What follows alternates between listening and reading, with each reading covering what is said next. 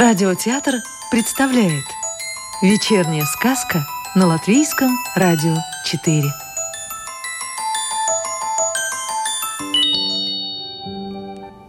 Сегодня слушаем сказки Ирины Гаевской.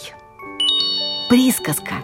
На лесной поляне Среди деревьев, кустов, трав и цветов Жил-поживал дубовый пенек – Зимой снежная скатерть укрывала его, так что никто о нем не догадывался. Весной, когда стаивал снег, любил погреться на нем после зимнего сна лесной уж. Летом пенек давал приют хлопотливому муравьиному семейству. Осенью уставшие грибники присаживались на него отдохнуть. Однажды, летним днем, оказалась на пеньке небольшая корзинка. В корзинке было блюдечко. На блюдечке лежали румяные пирожки. В пирожках сладкие вишенки. В вишенках маленькие косточки. В косточках крошечные зернышки. Шел по лесу добрый молодец Максим Свет Ясно Солнышко – Возвращался он домой с ратной битвы, проголодался. А вокруг, кроме ягод и грибов, ничего больше и нет.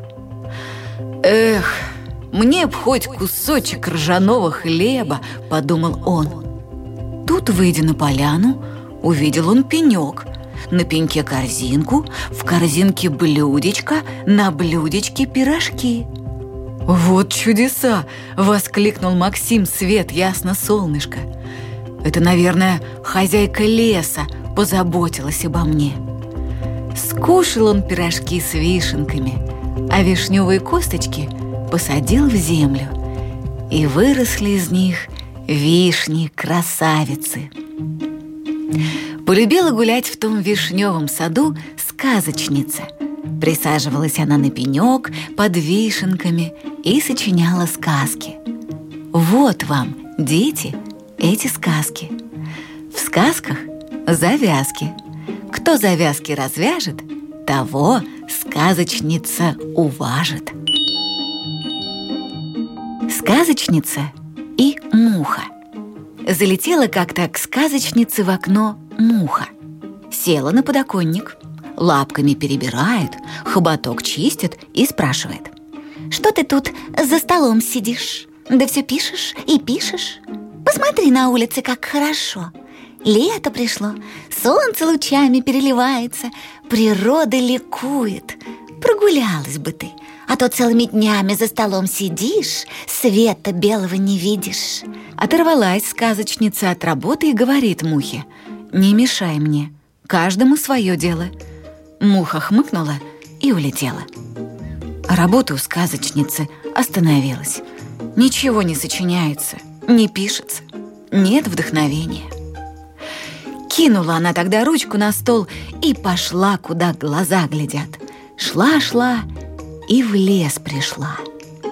А в лесу на поляне цветочный ковер. Колеблются цветы от легкого ветерка – приветствуют пришедшую к ним гостью, очаровывая разнообразием цвета и формы. Над цветами весело летают бабочки, одна другой краше. Беззаботно трепеща прозрачными крылышками пролетела стрекоза. Тяжелый шмель, жужжа себе под нос бодрую песенку, устало присел на медовый клевер — в бархатной зеленой траве сочная земляника так и манит ароматом. Озорные соловьи в зарослях сирени выводят свои песни-рулады. В лазурном небе желтым одуванчиком красуется полуденное солнце. Причудливые облака летят по небу, только им известной дорогой. И в довершении всего, как показалось очарованной увиденным сказочнице, над лесом плыл тихий-тихий сиреневый звон. Нагулявшись, налюбовавшись природой, вернулась сказочница домой. Села за стол и быстро написала то, что утром никак не складывалось. Получилась сказка загляденье, всем на удивление. Ах да мушка, молодец! Головка с булавочку, а совет дельный дала. Девочка Майя. Пришла в лес девочка Майя. Цветы срывает, грибы, ягоды собирает Да все в лукошко складывает. А денек-то солнечный, погожий Птицы на деревьях поют Бабочки над цветами летают. Все рады хорошему дню А Майя больше всех Идет по тропинке, любуется природой и наполняет лукошко дарами леса. Гриб увидит, поприветствует. «Здравствуй, грибок! Полезай в кузовок!» Ягоды заметит, добрым словом приветит. «Ах вы, ягодки милые, спелые, красивые!» Одну ягодку в рот, две в лукошко для мамы и маленького братика Антошки – а как цветок увидит, улыбнется ему, сорвет в букетик, возьмет и споет. «Цветок мой милый, какой ты красивый!» Цветок к цветку, грибок к грибку, ягодка к ягодке. Вот и букет готов, и лукошка полная. По тропинке идет, звонко песню поет. Ах, да чего хорошо!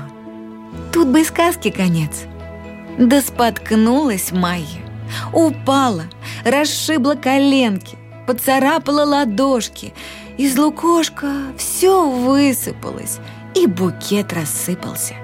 Сидит Майя на земле и плачет. Пробежала мимо Майи мышка и не обратила на нее внимания. Некогда. Все хлопочет, да заботится. Надо зернышки найти, малым деткам принести – Подлетела к моей сорока и засмеялась. Крикеке! Какая неуклюжая девочка!